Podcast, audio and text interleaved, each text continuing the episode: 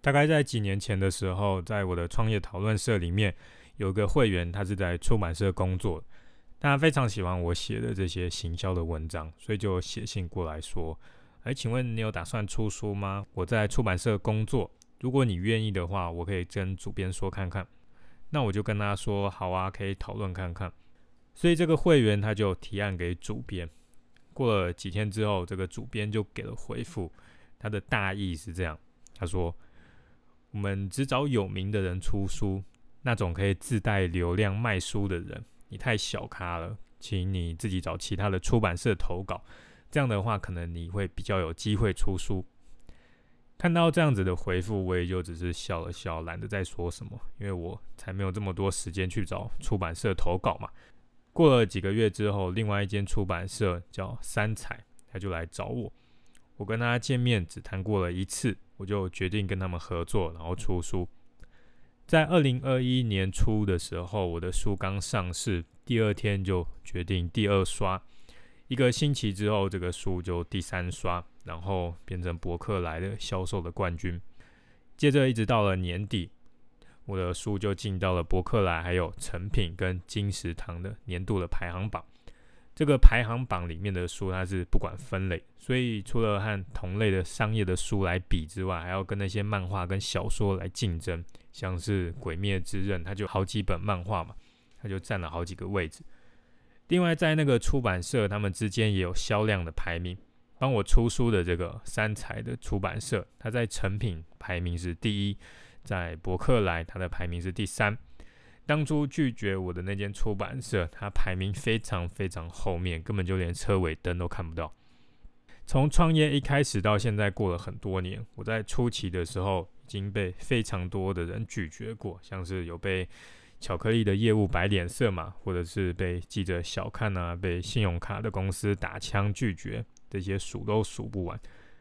有的在被拒绝之后，就像开头出版社的例子那样，我很快就出了一口气。但是有的情况是，我在被拒绝之后，过了非常多年才血耻。为什么有的情况在被拒绝之后，要过了非常多年才能出一口气？我需要讲一句很现实的，那就是因为那些拒绝我的人，他们当初是对的。像是我申请信用卡，当初那个银行说我公司赚的太少，不可以办卡，他们是对的。在一开始。贝克街刚开始的时候，记者说我的名气太低，没有资格接受采访，他也是对的。然后创业的初期，那个巧克力的业务说我的量太少，不能给我比较好的价格，他也是对的。因为贝克街在那个时候就是业绩差，然后没有名气嘛，我不可能要求这些人看到我的潜力，我也不可能要求这些人看到未来，看到贝克街现在的成绩。不过我刚刚开头讲的出版社的例子就不一样了，因为。那个时候我已经有很多的成绩来证明说我的书是可以卖得好的，可是拒绝我的那个主编，呃，完全没有做功课嘛。当然，在被那些记者啊、业务拒绝的当下，我的心理感觉当然是很差。可是这个并不会影响我太长的时间，也不会去影响到我应该要做的事。有很多人遇到类似这样子的拒绝，会一直在心里面想说：为什么这些人没有眼光？为什么他们看不到我的潜力？要是他们给我机会，我一定会做得很好。就这样子郁郁不得志嘛，很长一段的时间，甚至是不开心到生病。你需要知道一件事实，那就是这个世界都是依照当下的成绩来做判断的，所以被拒绝是非常正常的一件事。你可以自己想一下，今天一个不认识的人跑过来跟你借十万元，说他要做生意，做成功之后他会还你两倍的钱，你会借吗？在统计里面，知道一百间公司里面只有一间会活下来。那跟你借钱的这个人，他过去没有任何的实力证明，你会赌这一趴的几率借他十万吗？相反的，如果是一个经营事业很成功的人，他需要借更多的钱来扩大，会有人愿意借他钱吗？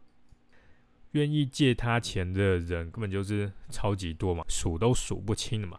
就连银行的判断方式也是一样。